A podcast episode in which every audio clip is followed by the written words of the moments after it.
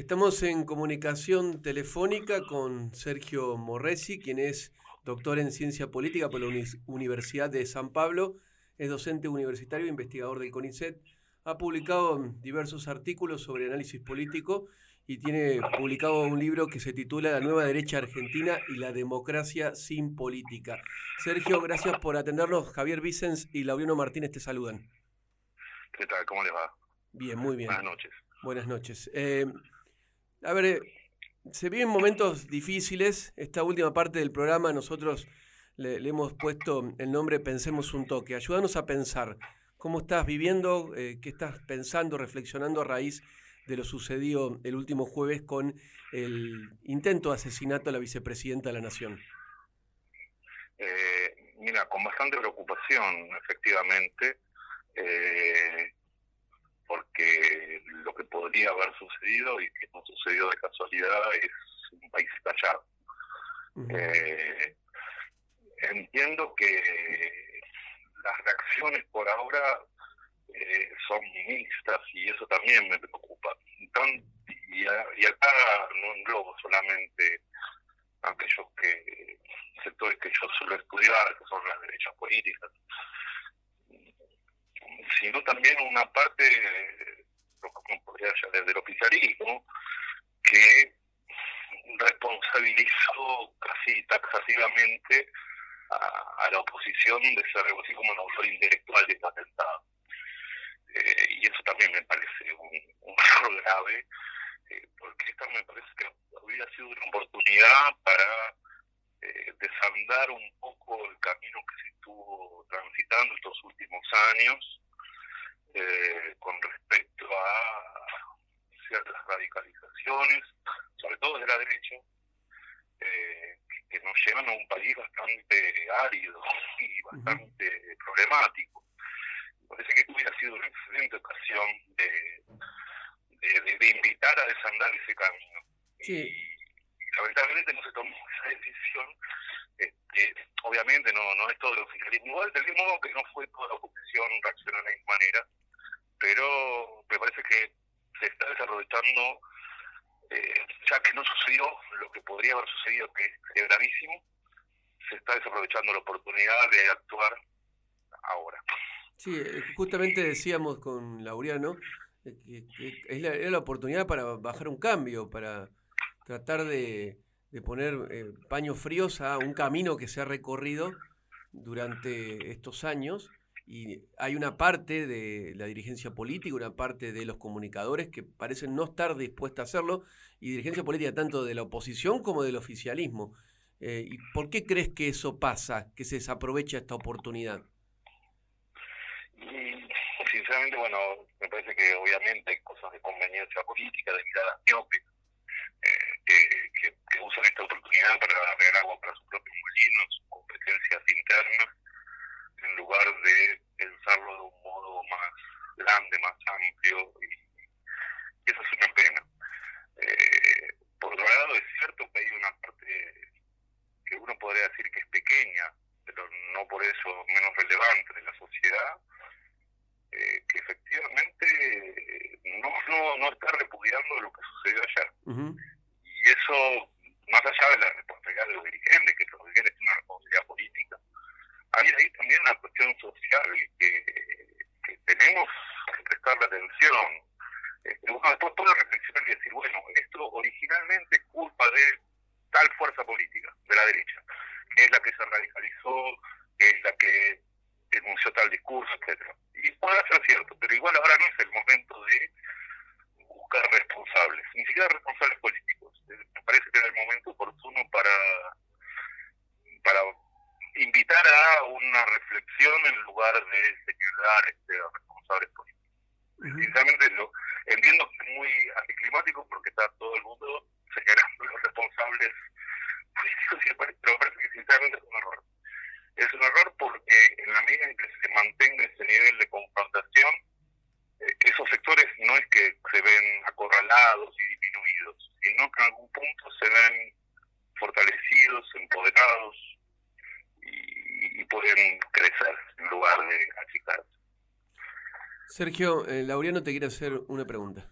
Hola Sergio, ¿qué, tal? Este, eh, bueno, en eso que vos decís que se desaprovechó una oportunidad, bueno, que nosotros coincidimos, em, yo leí por ahí eh, hace un rato que este, había cierta desilusión y cierta nostalgia porque en un hecho similar, hace, no sé, veintipico años, treinta y pico años, treinta y pico, Alfonsín en su momento había convocado a la oposición. Y yo pensaba, está bien, eh, claramente Alberto Fernández no es Alfonsín, pero tampoco Macri o Burris, por mencionar dos dirigentes, tampoco son cafieros, ¿no? Entonces, eh, en ese sentido... para nada. Claro. yo creo que, pero además, ayer el presidente convocó a todos los sectores políticos. Después uno puede criticar algún aspecto del, discurso del presidente de ayer a la noche, pero fue parte del discurso convocar a todos los sectores políticos.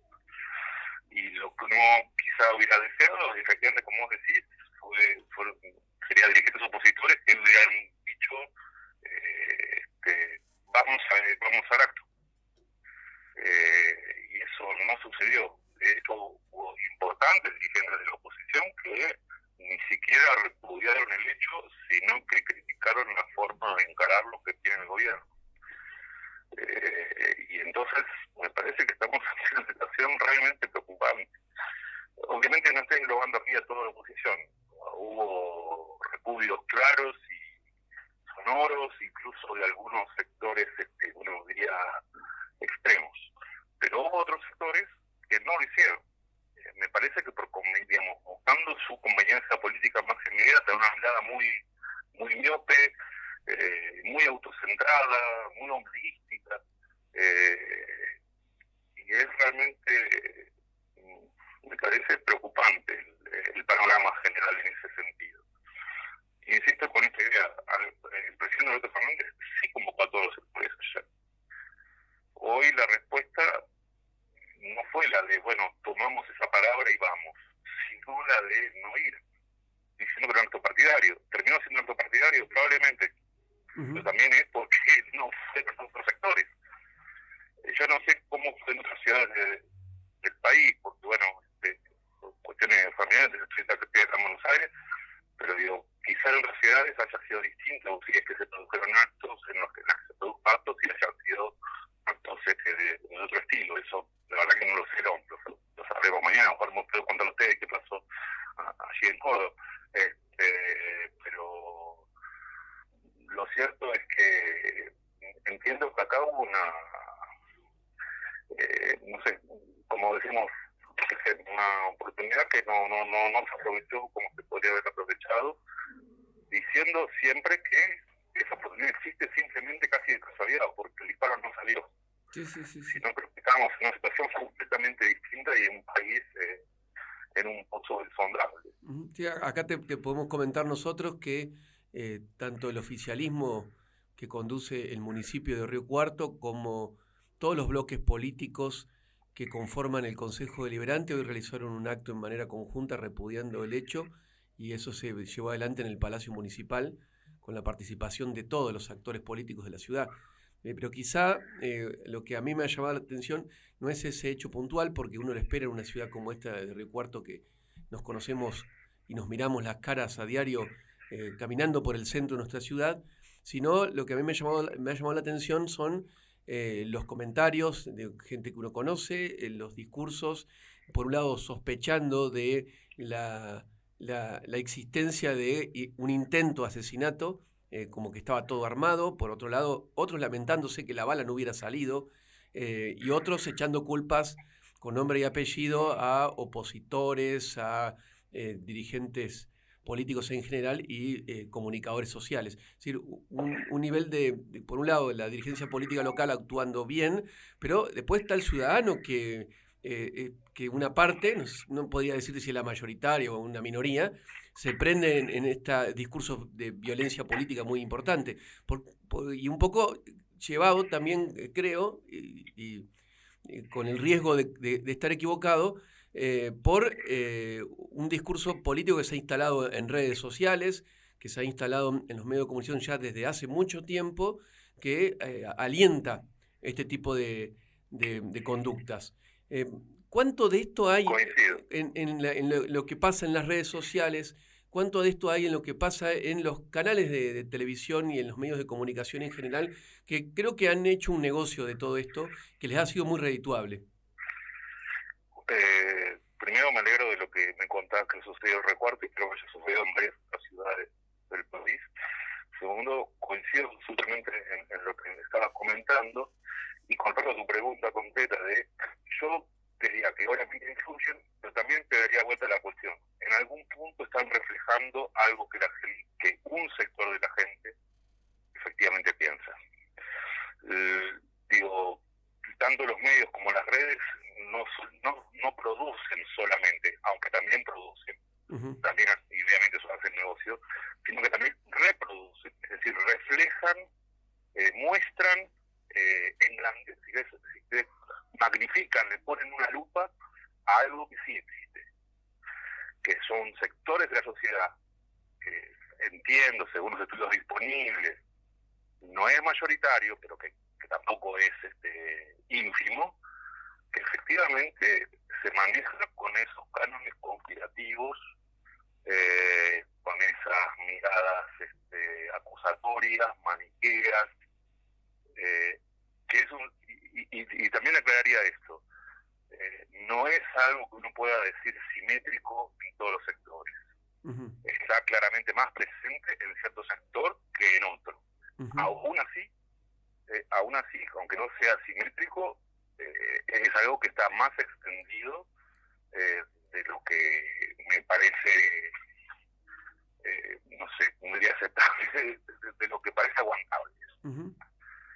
Y en ese punto yo diría, los medios, algunos medios, las redes sociales, tampoco todas las redes sociales, porque no funcionan todas del mismo modo, eh, efectivamente están produciendo, pero también reproduciendo algo que está en la, parte de la sociedad, y algo que se fue creando en los últimos años. Eh, le cuento a la audiencia que estamos dialogando con el doctor en Ciencias Políticas por la Universidad de San Pablo, Sergio Morresi. Sí, Sergio, termina la idea. Disculpa que te interrumpí. No, no, no, no, no. Eh, no, no. ya está, terminé ahí. Está. vos decías, una, una parte de la sociedad se reproduce. ¿Por qué existen estos discursos en estos tiempos? ¿A qué se debe? No, no, no, no pretendo una explicación simple, lineal eh, ya sé que no la vas a hacer y que es difícil en este momento encontrar, pero uno busca una causa, a ver por qué mi vecino piensa así, por qué salgo a tirar la basura y, me encuentro con un vecino que yo conozco de toda la vida que me dice, eh, qué lástima que la bala no salió. Eh, a ver, uno, primero yo diría que haya alguna persona así, siempre estuvo. Lo que pasa es que esas personas probablemente no podían denunciar públicamente porque se sentirían avergonzadas esos e-, ese tipo de expresiones. No, no, no, se podían enunciar en público. Y hoy por hoy sí. Hoy por hoy sí porque estás en un mapa político muy novedoso, muy cambiante, donde sectores este, que antes eh, mantenían un perfil más bajo lo, lo pueden levantar, sobre todo por estos cambios tecnológicos que tienen que ver con las redes, con medios de comunicación que son más accesibles. Eh, antes lo que, digo, la, cantidad de medios de comunicación hace que existan medios de comunicación casi para cada público imaginable. Y con las redes eso se exacerba aún más, donde este, todo discurso tiene un lugar. Entonces cobra visibilidad y se reproduce con mayor rapidez eh, opiniones, expresiones que antes hubieran quedado completamente aisladas. A ver, yo voy a poner un ejemplo. En Argentina hubo agrupaciones eh, nazis, para, decir, para poner un ejemplo más extremo, hubo. No tuvieron éxito y, y, estudiantes vieron cerrado su, acceso a los medios de comunicación, que eran pocos, este, para difundir sus ideas tenían que comprar su propia imprenta, lo cual implicaba obviamente un dinero enorme que no podían este, no podían bancar. Hoy por hoy todas esas trabas técnicas están salvadas. Salvadas porque obviamente la, tecnología hace que cualquier persona, aún con la idea más estrambótica, pueda efectivamente hacer para conocer su, su postura Eh, y, eso reproduce y genera un efecto de que, que, consiste en que los otros que piensan similar también lo digan. Y lo digan a lo mejor en la calle, como, como estabas comentando vos. Por otro lado, creo que sí hubo un cambio. Es decir, gente que antes no pensaba de esa manera comenzó a pensar de esta manera. Y eso me parece que tiene que ver con sucesivos fracasos eh, de los últimos años, que empiezan hacia el final del gobierno de Cristina Fernández de Kirchner, cuando la situación económica empieza efectivamente a declinar con respecto al pico que había tenido alrededor del año 2011, 2012 que se agrava obviamente mucho con eh, el gobierno de Macri que continúa con el gobierno de Alberto Fernández. Porque en estos gobiernos de un desempeño, vamos a llamarlo, no, no ideal, para ser caritativos, lo que hay es una pérdida de, eh, de acceso a, una, a mejores servicios públicos, a empleos mejor remunerados, y pensar que sobre todo para los gente que es más más joven, este, que no vivió esto, no vivió políticamente los primeros años, eh, ni los años 90, ni este, los primeros años del siglo XXI, su acceso a la política es, son gobiernos que no, no producen este, los efectos deseados. Y entonces eso genera efectivamente un desencanto, un alejamiento y un acercamiento a discursos de son todos me podrían eh, sobre todo el que esté, que en este momento es el peronismo. Este, y eso explica también un poco el éxito que tuvieron, este, digo tuvieron porque aparentemente está desinflando, aunque yo sería bastante cauto, este, expresiones como las de Javier Milei. Recuerdo, eh, recuerdo que el año pasado te hicimos una entrevista luego del triunfo de Javier Milei en las elecciones para diputados en la ciudad de Buenos Aires y bueno, dijiste, el éxito de mi ley es que está radicalizando el discurso, está llevando el discurso de buena parte de la política a un sector eh, marginal del discurso político, o sea, que antes era marginal y que lo está haciendo hegemónico. Sí, sí, efectivamente, porque lo que, a ver, digo, si uno pone, se pone a esperar un poco lo que fueron estos últimos 20, 30 años, eh, uno puede decir, bueno, eh, la, la centro derecha, que históricamente sacaba el 10%, poco más, pero nunca, creo que de hecho la mejor elección que tuvo el UCD fue el 10% a fines de los 80, que después, bueno, uno puede decir, bueno, el Modín también sacó el 5%, o Bussi ganó en Tucumán, o Romero Flores alguna vez ganó en Corrientes en los 80. Ahora, eh, esos sectores siempre eran minoritarios. Entonces, uno puede decir, eh, lo que pasó en el siglo XXI es que la creación de un nuevo partido exitoso, como fue PRO, mediante Alianza Cambiemos, llevó a la centro derecha a el triunfo. Ahora, los sectores de derecha vieron primero, apoyaron eso, pero luego vieron que era insuficiente y comenzaron a criticar a PRO por ser socialismo amarillo, cristianismo a buenos modales, socialdemocracia. Eh, y lo que sucedió a partir de 2019 fue que PRO, sobre todo dentro de Alianza Cambiemos, en lugar de despegarse de sus sectores, como había hecho al comienzo de su historia, comenzó a cortejar esos sectores. Y en ese cortejo también se fue radicalizando. Es decir, fue tomando parte de los discursos de aquellos que se habían ido desprendiendo por derecha Y así, por ejemplo, en la última campaña en Buenos Aires, eh, partido de, de los Rodríguez Larreta, este, tomó como eslogan de campaña algo que así de eslogan de campaña de Milay, que era el compromiso de no aumentar ningún impuesto. Después si lo cumple no es otra cuestión, eso no, es lo que importa, lo que importa es la potencia de ese discurso cómo la existencia de estos sectores va corriendo todo el arco político. Primero, obviamente, la centro-derecha, pero en algún punto también ciertos sectores de lo que podemos llamar la centro-izquierda o el peronismo. Y podemos entender, eh, en esto que vos decís, una mirada miope de la política. Podemos entender que, por ejemplo, la reacción de Patricia Bullrich ayer de algún modo repudiando al presidente, no condenando con claridad este hecho, se puede entender como, como cierto cortejo también hacia esa derecha más, más dura?